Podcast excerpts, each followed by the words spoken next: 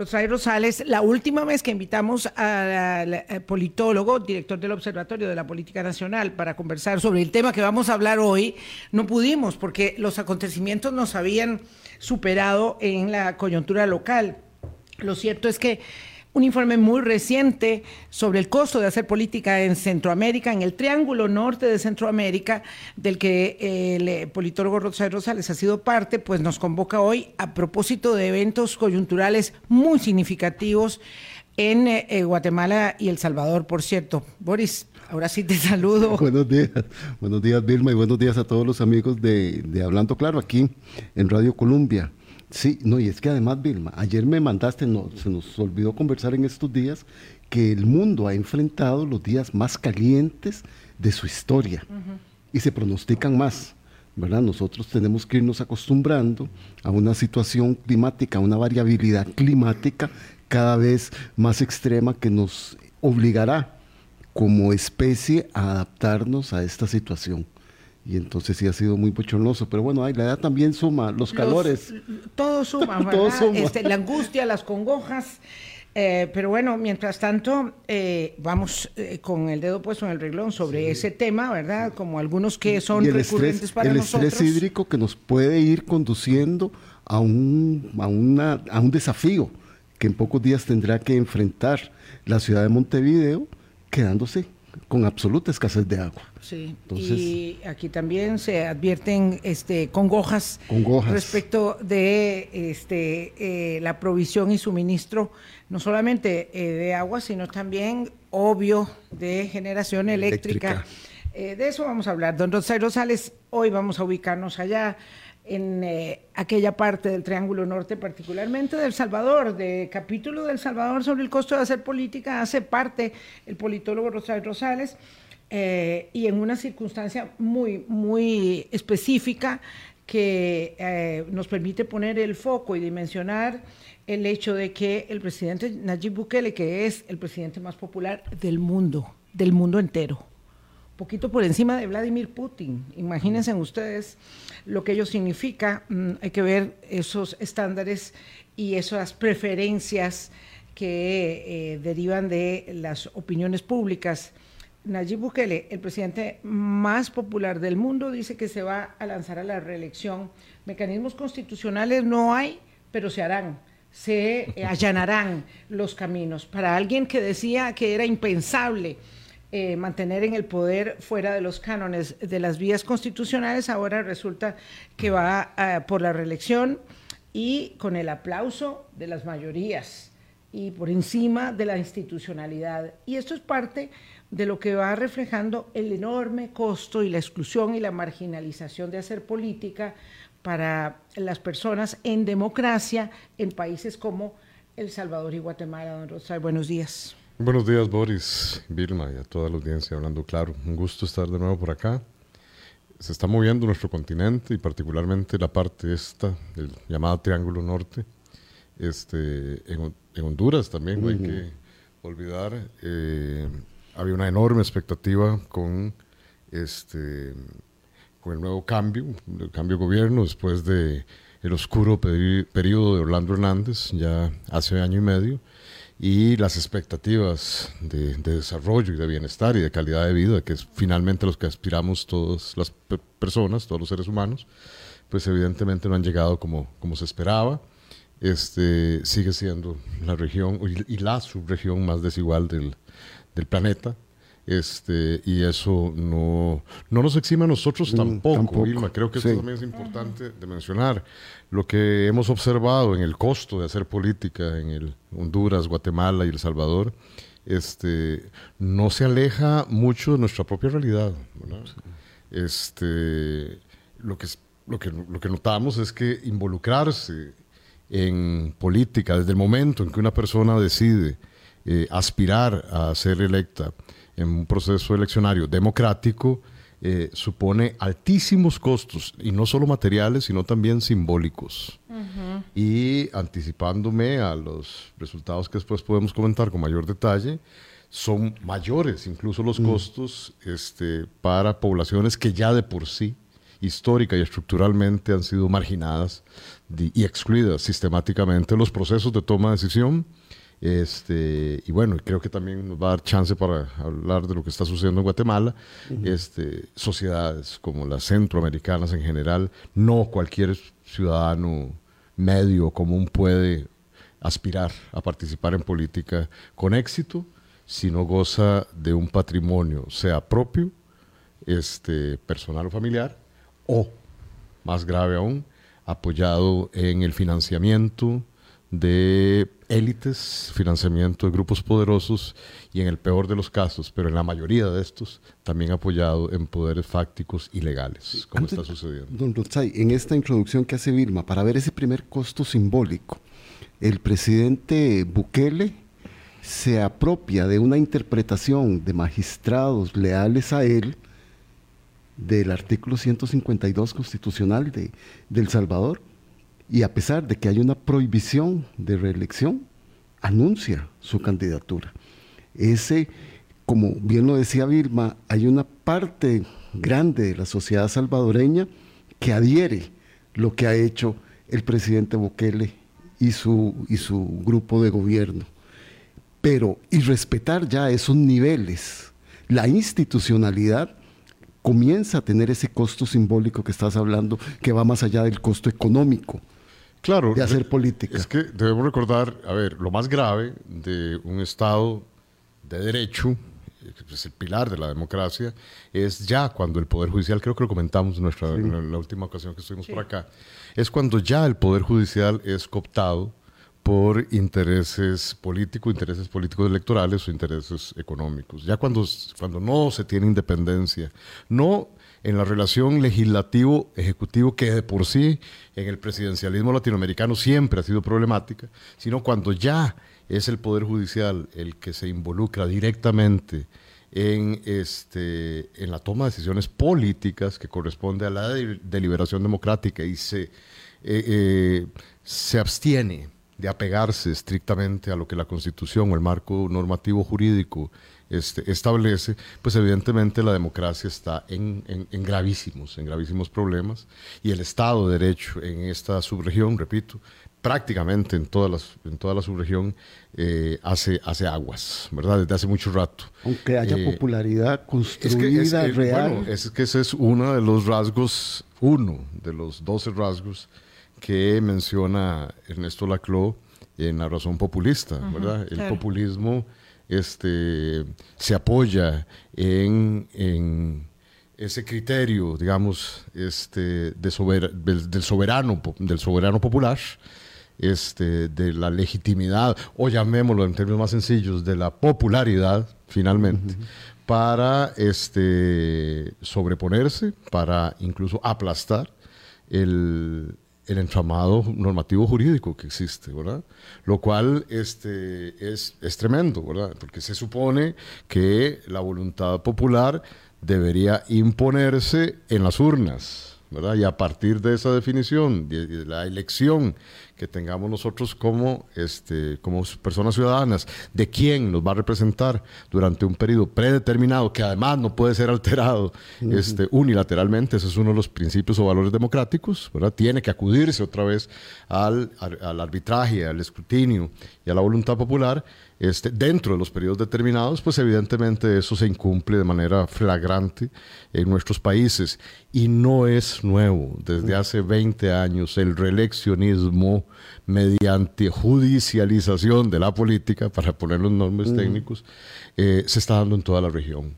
Yo les comenté un estudio muy interesante de la doctora Ilka Treminio, eh, colega nuestra en la Escuela de Ciencias Políticas y eh, directora de Flaxo Costa Rica, sobre el reeleccionismo, los distintos tipos de reeleccionismo en América Latina durante los últimos años y una de las maneras más este, adornadas, disimuladas, efectivas y por lo tanto también más peligrosas, porque está maquillada de este, popularidad, es el reeleccionismo mediante la transformación unilateral desde el Ejecutivo de la interpretación que la norma constitucional defina para la reelección o la prohíba expresamente. Lo intentó Evo Morales también y a partir de ello la, la, Corte Interamericana de Derechos Humanos estableció un pronunciamiento, vamos a ver, no fue a partir de ello, pero sirvió una acción que se había presentado este, eh, por parte de un colombiano para poder establecer claramente que las pretensiones de Evo Morales en Bolivia no podían ir adelante y también generar con ello jurisprudencia que es de acatamiento para los países miembros de la, de la Corte Interamericana de Derechos Humanos, ¿verdad? Otra cosa es decir, bueno, como no me gusta el pronunciamiento, me sustraigo de las, eh, de las directrices de la Corte y, me salgo de ella, como han hecho también otros países. Lo cierto es que eh, eh, Bukele y el buquelismo han establecido una especie, y hay que decirlo así, de embrujo sobre América en su conjunto. Entonces hay buquelismo en Colombia, hay buquelismo en Chile, hay buquelismo en Costa Rica, y cuando hablamos de estos temas, lo digo porque ayer, eh, de alguna manera, eh, someramente lo, lo, toqué con mi colega Evelyn Faschler en el espacio de la tarde, y por supuesto la gente se siente un poco indignada porque se está haciendo un señalamiento sobre el presidente Bukele. Y claro, eh, transitar esos linderos en, un, mm, en una referencia a un modelo exitoso de ejercicio gubernamental, eficaz, efectivista, es eh, exponerse a una gran crítica. Lo que la gente no puede observar, eh, pareciera ser, son el diablo siempre está en los detalles, los informes contundentes que aseguran que está eh, vulnerándose sistemáticamente los derechos humanos, que hay muchas personas que están siendo encarceladas, que no son mareros, que no son delincuentes y que a la vista de un poder omnímodo que tiene Bukele sobre el judicial y sobre el legislativo, puede hacer lo que quiera y eso tiene enormes costos a mediano y largo plazo. Sí, revertir la situación, por ejemplo, de un presidencialismo ya tan acentuado, que tiene incluso características autocráticas, autoritarias, este, no dicho por una o dos personas o dos tanques de pensamiento, sino sistemáticamente por informes sobre democracia a nivel internacional, como las de The Economist, BIDEM, etcétera, pues evidentemente lo pone a uno a pensar en si el ejercicio del poder hoy está siendo únicamente valorado por parte de las ciudadanías y eso nos y eso también representa una autocrítica a nuestra cultura política. Y a nuestros modelos educativos están fracasados. En los procesos, en cómo nos formamos, a ver, como no nos formamos, porque es, no nos formamos como ciudadanos, no formación. Este, sino básicamente a vivir a expensas de los índices de popularidad que pueda tener una persona gobernante, repito, al margen de lo que es el principio democrático básico, que es el apego al Estado de Derecho. Perdón, la democracia tiene posibilidades y tiene mecanismos para ser transformada también, nadie está diciendo que no. Si no nos gusta el marco jurídico que tenemos, pues hay posibilidades democráticas también para convocar, y dialogar, y convocar y transformar ese marco jurídico. Pero no se puede unilateralmente, en función de o bajo el discurso de la popularidad, en ninguna parte del mundo, en ningún diario democrático se ve eso, este, transformar las reglas de juego en beneficio propio. Aunque lo haga Bukele. Aunque lo haga quien lo haga. Quien lo puede, pero lo hará. ah, no, por supuesto. Es, es que ese, es el enorme problema. Y empezó desde el año 2019, perdón, en el caso de El Salvador, cuando dos años después se facultaba, se, se abría la posibilidad para cambiar radicalmente la constitución de la Asamblea Nacional, la Asamblea Legislativa, como llamaríamos acá, el Poder Judicial, el Poder Legislativo, perdón, y fue a partir de esa transformación en la correlación de fuerzas en la Asamblea Nacional, en el Poder Legislativo, que hoy el presidente ya no solo tiene popularidad, digamos, tiene eh, apoyo popular, sino que tiene una correlación de fuerzas en el legislativo y también un control absoluto. absolutamente de todos los oh, poderes. Hace mes, mes y medio, Rotzai y Vilma seguir la rendición de cuentas del presidente Bukele ante la Asamblea Legislativa de El Salvador. Y aquello no era un acto constitucional, aquello era una arenga, aquello era una plaza pública, ¿verdad? El edificio lleno de correligionarios de él, abucheando a la poca bancada opositora que tiene y dando consignas de reelección mientras él hacía la rendición de cuentas constitucional a la ciudadanía. ¿Verdad? en, en, un manejo en cual él no solo ha tocado el fondo de la institucionalidad, sino también las formas, porque aquello pareciera ser que todos están a favor de él. Y, no inocentemente. No inocentemente, por supuesto. O sea, eh, lo peor de esto es que se trabaja estratégicamente esas formas. Para mostrarlo así. Interfugias, además de eh, exacerbar una de, las, de los rasgos, digámoslo de esa manera, inocente, más terribles que tienen nuestras sociedades latinoamericanas y centroamericanas, que es la violencia endémica, ¿verdad? Presente más allá de los discursos poralizantes que, que, que, la, que la exacerban. La violencia es uno de los costos de hacer política en la región. Y eso es algo de los, de los hallazgos más, más interesantes. Este, hoy, por ejemplo, el uso de las redes sociales se ha convertido en otro medio, ¿verdad? Valga la redundancia, mediante el cual este, se promueve la violencia como forma de oposición a cualquier oposición del liderazgo carismático o del, o del, populista. Este, lo acabamos de ver hace escasamente semana y media también en la inauguración de los Juegos Centroamericanos y del Caribe. O sea, toda oportunidad es eh, aprovechada por este tipo de liderazgos para hacer política, lo cual no estaría del todo mal, Boris. Mi principal objeción es hacer política contra todo aquello que no coincida con su criterio. o sea, la visión porque de... tiene el sesgo, eh, el populismo entraña este, el, inevitablemente la tentación de ir copando el poder. Claro, y de presentar a todo adversario democrático como un enemigo. Los poderes contrarrestantes, como un enemigo. Entonces, evidentemente, todos aquellos básicos principios de equilibrio o incluso autonomía, separación de poderes, este, se ve claramente este, atropellado por esta, repito, esta consideración y encajonamiento de todo aquello que no se corresponda este, dócilmente porque además tiene que ser obediente a mis, este, a mis lineamientos, es rápidamente este, calificado como enemigo y rápidamente combatido violentamente desde distintas maneras, simbólica y materialmente, ¿verdad? Puede ser, porque el enemigo hay que desaparecerlo, el adversario político hay que contrarrestarlo. No, y el enemigo de todos, porque se presenta entonces, se presenta entonces esa división, yo represento el pueblo, yo encarno el pueblo, ¿verdad? Yo represento Ahí hay muchas formas de, de, de, ubicarlo, ¿verdad? Este, la señora Purral, no sé, muchas maneras en cómo se puede representar el pueblo. Este, yo lo materializo, lo, lo, lo, encarno. ¿verdad? Y todo aquello es enemigo, todo aquello que se oponga a es enemigo consistentemente de las mayorías del pueblo y hay que perseguirlo y hay que liquidarlo en algunos casos. En ese acto ahí en la Asamblea Legislativa me llamó poderosamente la atención cuando en esta investidura que tienen ellos, ¿verdad? De que son los únicos salvadores de todas las situaciones, en un momento dice el presidente Bukele, se dieron cuenta que no está aquí el fiscal general. Sí, no está aquí, porque lo mandé. Está confiscando tres propiedades, del expresidente Alfredo Cristiani. Claro. Y entonces aquello era toda la gente gritándole. pero bueno, a ver, la, Insisto en el título del libro de Ernesto Laclau, el populismo tiene razones, ojo, no estoy ni naturalizándolo, ni aplaudiéndolo, mucho menos, ni aprobándolo.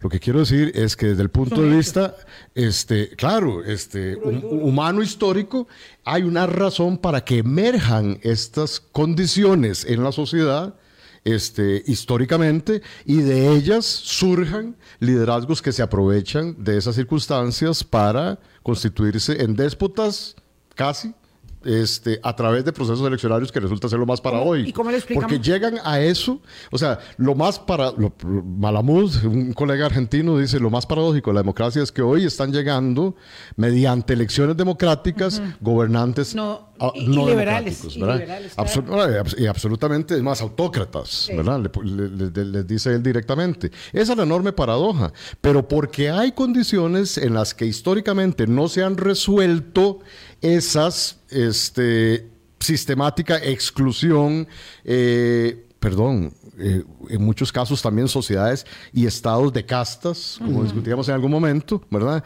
No se han resuelto esas formas de marginalización de las mayorías ciudadanas y explotan, ¿verdad? Se cuajan, se materializan cuando aparecen liderazgos de esta naturaleza que encarnan eso difuso llamado pueblo, ¿verdad? Permítame, don Rosario Rosales, es coautor del capítulo sobre El Salvador de el costo de hacer política en el Triángulo Norte de Centroamérica. finalmente se normalizan esas conductas, estos comportamientos eh, que tienen evidentemente asidero y antecedente en situaciones de exclusión y de apatía y de mucho malestar respecto de los resultados democráticos.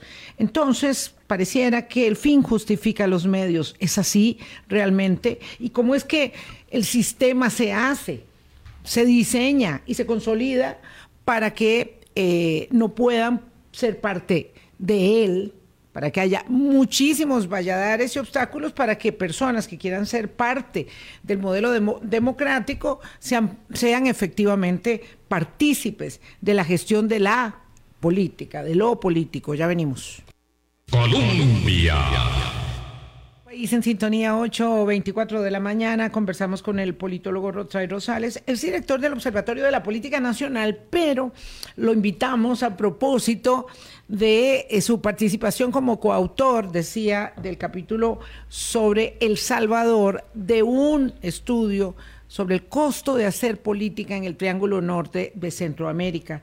Y realmente el tema de El Salvador está siendo motivo de estudio eh, en muchas academias de América Latina y de otras partes también del mundo, porque el desplazamiento del modelo democrático hacia el tránsito de modelos autocráticos, populistas autocráticos, que además no es un fenómeno nuevo, por supuesto, ¿verdad?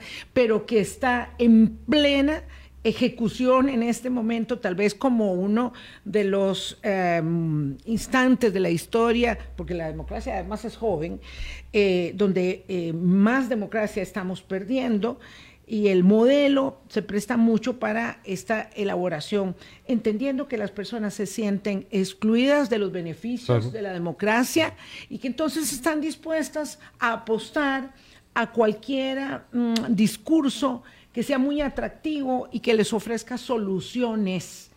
Entonces, el fin justifica los medios, la democracia se hizo obsolescente y entonces, en efecto, las personas que defienden a Nayib Bukele o a Andrés Manuel López Obrador o al presidente de Hungría o al de Polonia, que sé, todos estos países a Bolsonaro o a Donald Trump, que puede volver a la presidencia de Estados Unidos si logra ser candidato también, no importa, no importa que perdamos el sistema de pesos y contrapesos de la sociedad, eso ya pasó de moda. Ese, ese es el punto, porque hay como mucho cinismo en la elaboración y, entonces ¿para qué la democracia? Si no me resolvió. No, pero es que además este, es una tendencia de mediano y largo plazo. Ya en el año 2004, y ahí podemos ya encontrar el germen de por qué no se consolidan las democracias Además, porque es muy diferente el caso de América Latina, dicho sea de paso, al caso de Estados Unidos o al caso de las mm, relativamente nuevas democracias de Europa del Este, que tenían en algún momento de su historia antecedentes democráticos. Pero en el caso de América Central en particular, debemos recordar que llegamos a los procesos de democratización, a los afirma, los acuerdos de paz, la transición de los autoritarismos a las democracias a principios de la década de los 90, sin efectivamente una base sólida, cultural, histórica y mucho menos institucional de democracias. Prácticamente solo Costa Rica había conocido una democracia previo a ese invierno enorme que fueron las dictaduras en América Latina durante la posguerra, la segunda, eh, después de la Segunda Guerra Mundial. América Central nunca nunca tuvo, hay que reconocerlo con dolor, nunca tuvo ese asidero de historia, ¿verdad? Eh, cívico democrática, como sí tuvieron otros países que ahora están paradójicamente cuestionando la democracia también.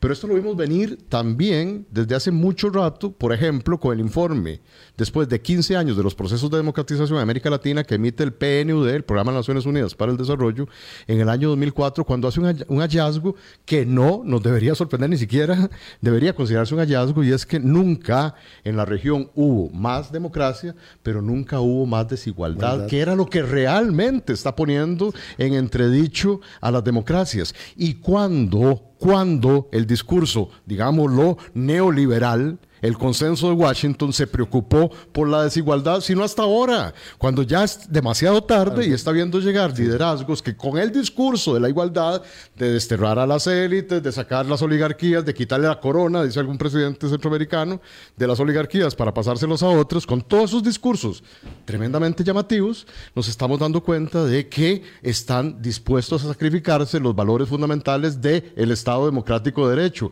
pero nos estamos dando cuenta, demasiado tarde. Y en Nunca el caso, quisieron las élites poner atención a eso. Y en el caso del presidente Bukele, cobra otra dimensión. La semana pasada vi un interesantísimo documental del programa en portada de la televisión pública española y calificaron al presidente Bukele como el primer presidente autócrata millennial.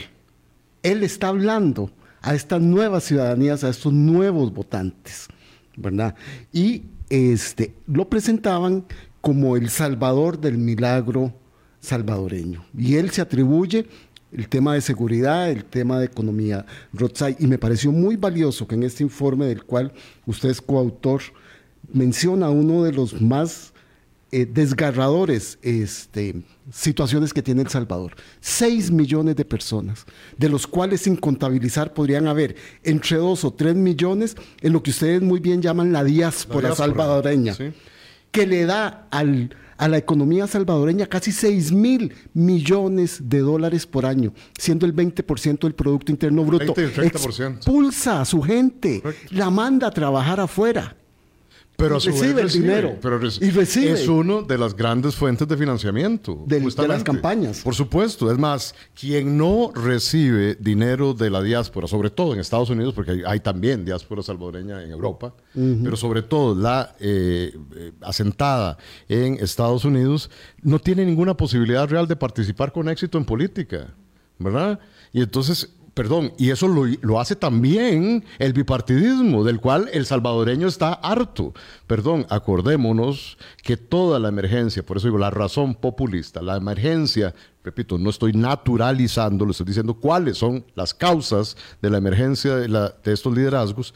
Una de las razones también tiene que ver con el colapso de los viejos sistemas de partidos de los cuales las ciudadanías están hartas. Sucedió en eh, la mayoría de los países de América Latina. Sus, perdón, sucedió en Venezuela con el ascenso del comandante Chávez también a finales de la década de los 90. Esto no tiene signo ideológico porque hay populismo de derecha y populismo de izquierda, ¿verdad?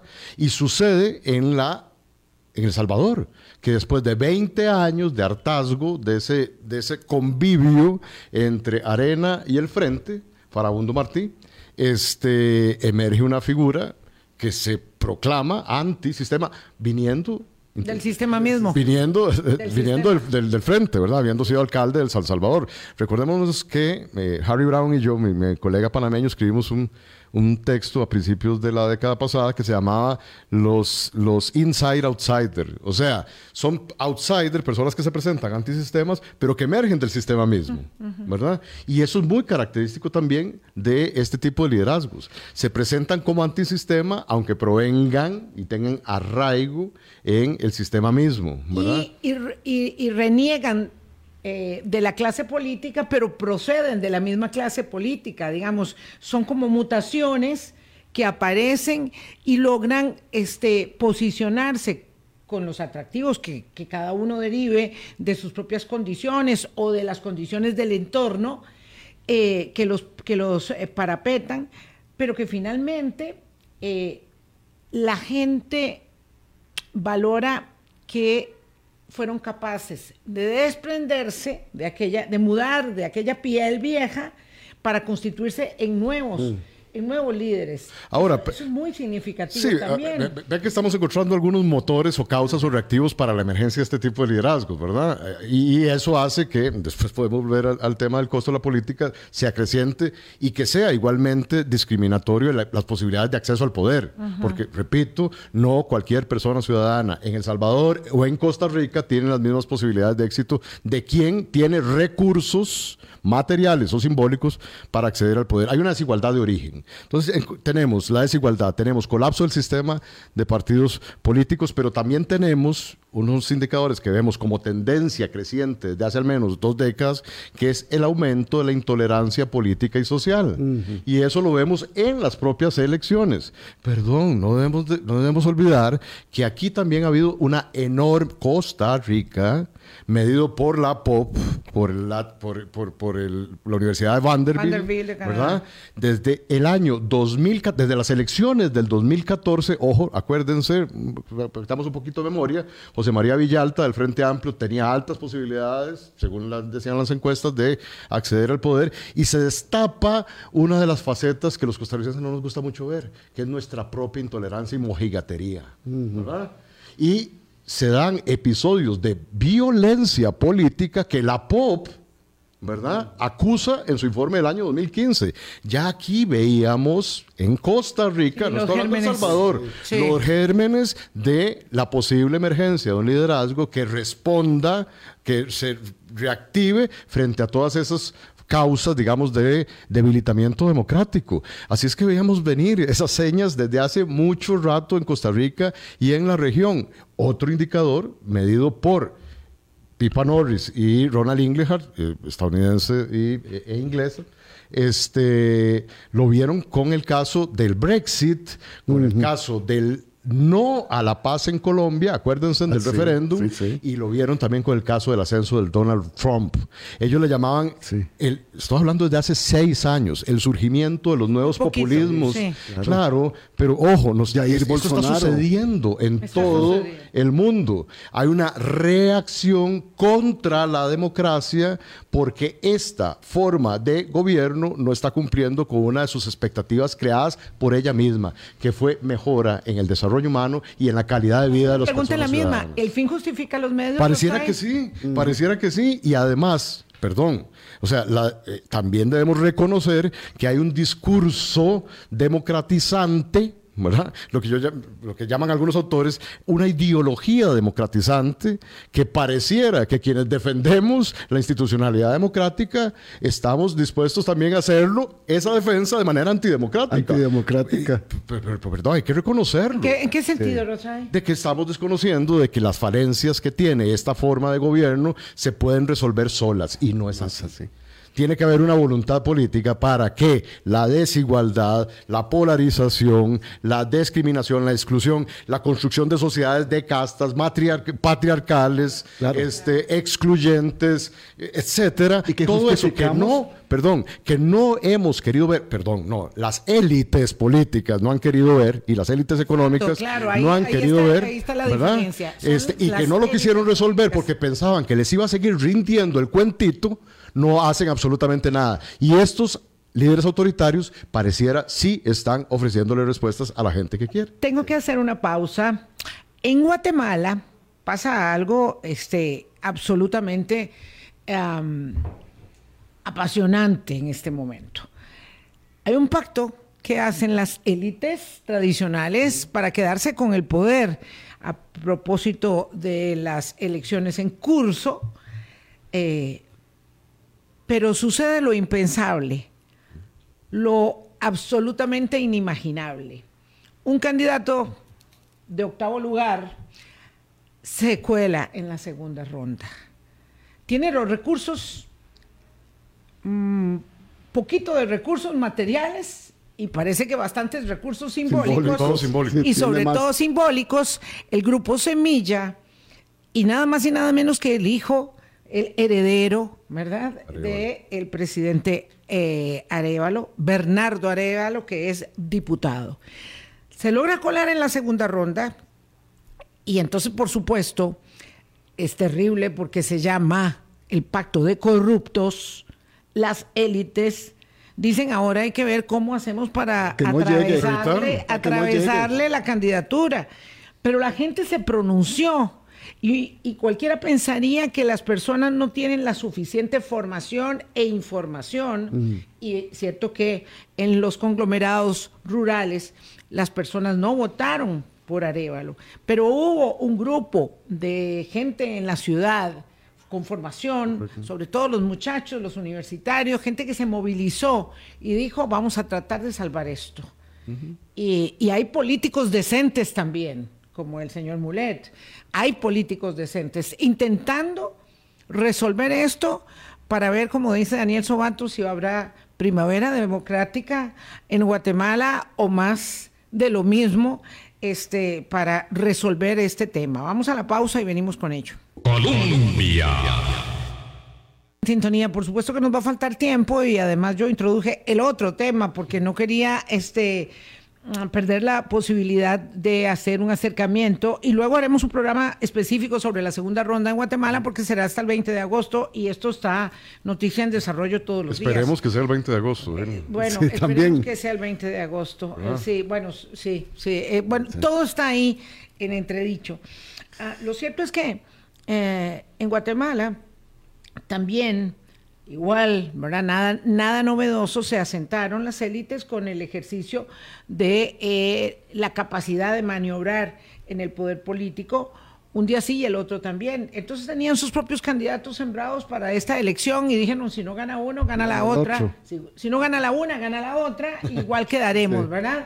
Porque eh, decían que casi con certeza iba a ganar Sandra Torres, eh, y la hija de Efraín Ríos Montt, el dictador, para ir a la segunda ronda. Pero bueno, eh, de sorpresa que aparece eh, el movimiento Semilla y el candidato Bernardo Arevalo y se cuela en la segunda ronda y esto tiene de cabeza todo el proceso electoral con recursos de muy baja calaña, donde se ha prestado, bueno, hasta las instituciones, evidentemente, para tratar de descolocar el proceso.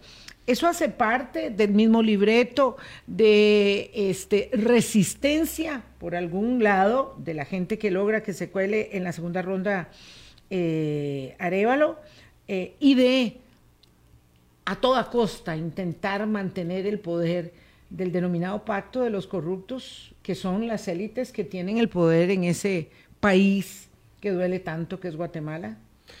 Eh, de las élites más voraces de América Latina y del mundo, dice el último estudio de la Universidad Suiza de San Galén.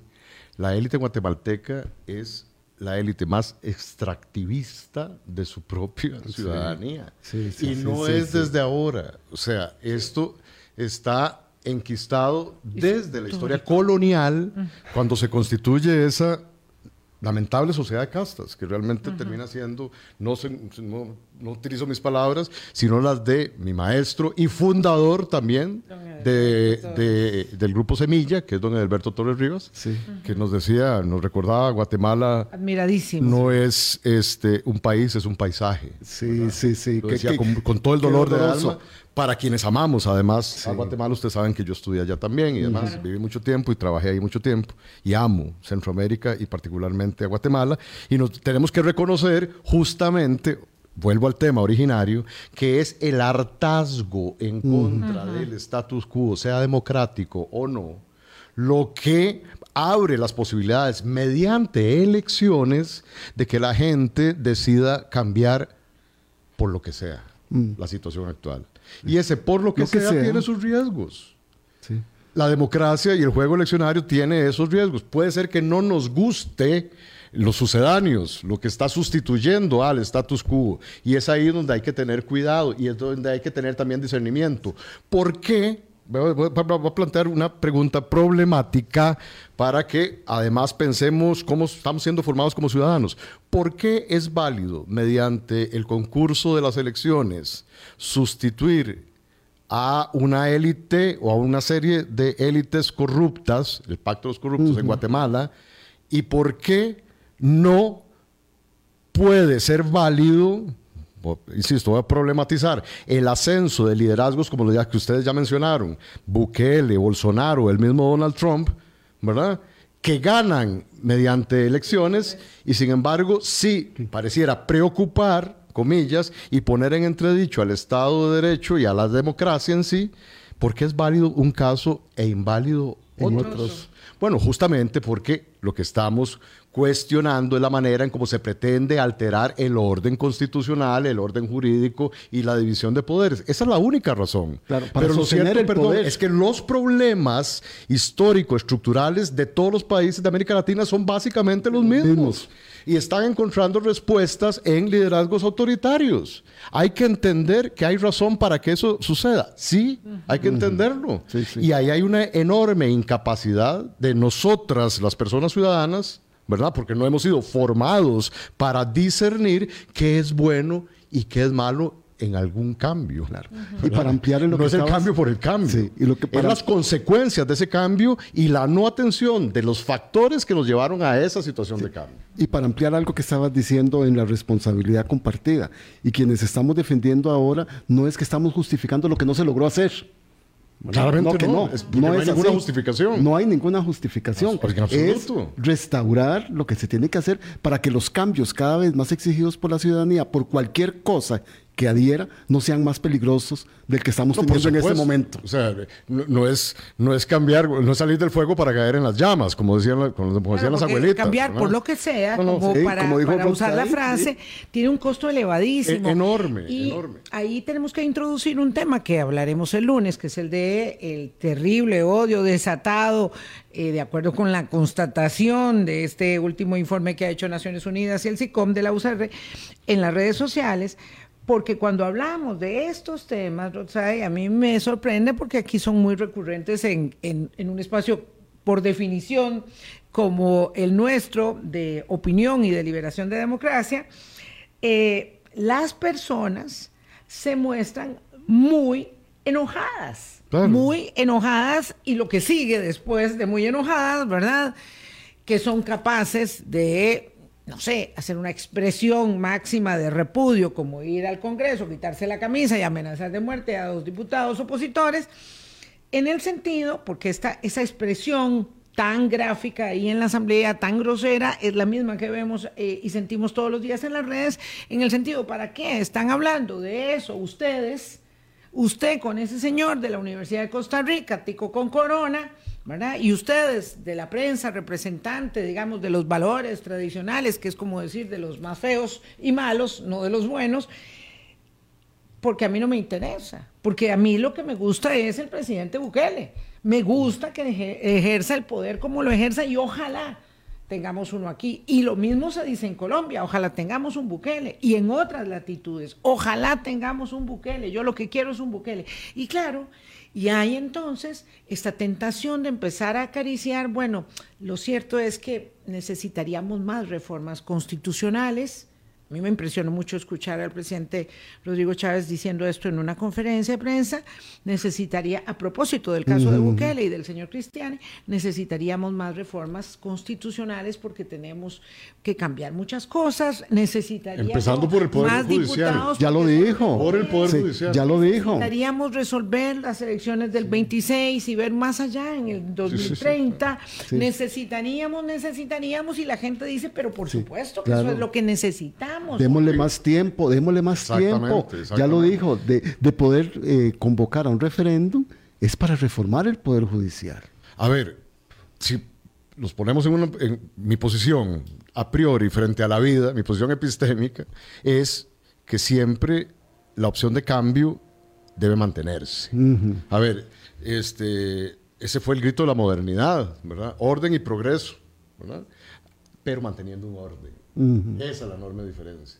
Y Uno el puede cambiar, de la alternabilidad en el poder. A ver, y, el respeto a las reglas del juego. Adam Chevorsky dice que la democracia es sobre todo certeza en las reglas del juego, aunque haya incertidumbre relativa en los resultados. Del, y eso es lo que teníamos que defender. ¿Verdad? Nosotros no podemos premeditar cuál va a ser el resultado de la voluntad ciudadana, porque entonces ya dejaríamos de estar en democracia. Lo que tenemos que tener son instituciones que resistan el paso de liderazgos de esa naturaleza. Y es lo que no tenemos. Es una institucionalidad muy débil que no resiste el paso de afanes autoritarios. ¿Me explico? O sea, desde la década de los 90, Leopoldo Sea, filósofo mexicano, decía, América Latina va parecía que lo estaba viendo 30 años después, América Latina va a fracasar en su intento de lograr democracias sólidas porque lo que estamos haciendo es ya en términos técnicos, un sancocho. Estamos juxtaponiendo una institucionalidad democrática muy sofisticada, muy bien elaborada, pero sobre un asidero de cultura política y de tradición democrática absolutamente débil, cuando no inexistente. ¿verdad? Y entonces, evidentemente, es como construir un edificio sobre un pantano, ¿verdad? No soy ingeniero, no tengo, la más mínima idea de eso, pero sé que sobre bases débiles se cae cualquier construcción, por más bonita o sofisticada que sea. O por lo menos se mueve mucho. Claro, entonces, volvemos al tema de la emergencia de, estas, de, esta búsqueda de cambio por el cambio. ¿verdad? Hay cambios que pueden ser peligrosos. ¿Cuáles son? Cuando no se atiende justamente el Estado de Derecho, el orden jurídico y normativo existente. Hay peligros que entrañan la convocatoria a asambleas nacionales constituyentes, por supuesto que sí. Por supuesto que sí, yo no estaría de acuerdo, Rosario Sales no estaría de acuerdo con que en la correlación de fuerzas existente ahora en el país se, llamara a una constituyente. Perdón, pero yo defiendo y yo también, pero estaría absolutamente de acuerdo que es la solución que requiere Guatemala en este momento. Claro, Guatemala. explico. Entonces podemos tener problemas similares, pero las soluciones son diferentes. Son diferentes. Claro, porque no se pueden homologar los escenarios sociales y políticos. De los populismos y de los outsiders es que pretenden homologar la situación de un país y de una situación histórico estructural muy distinta, hacerla válida para todo tiempo y espacio. Entonces el modelo buqueliano no es exportable. Evidentemente ningún modelo es exportable, ¿verdad? Lo que es exportable... Pero para los románticos idílicos que dicen este es el que yo quisiera tener aquí... Costa Rica no, es El Salvador. No. A pesar de, repito, de que tenemos problemas comunes y tenemos peligros comunes, las soluciones son distintas. ¿verdad? No tenemos, a pesar de lo crítico, ustedes saben que soy yo, y aquí he venido yo a defender de que lo que hoy estamos viendo en el país es una disputa de élites, ¿verdad?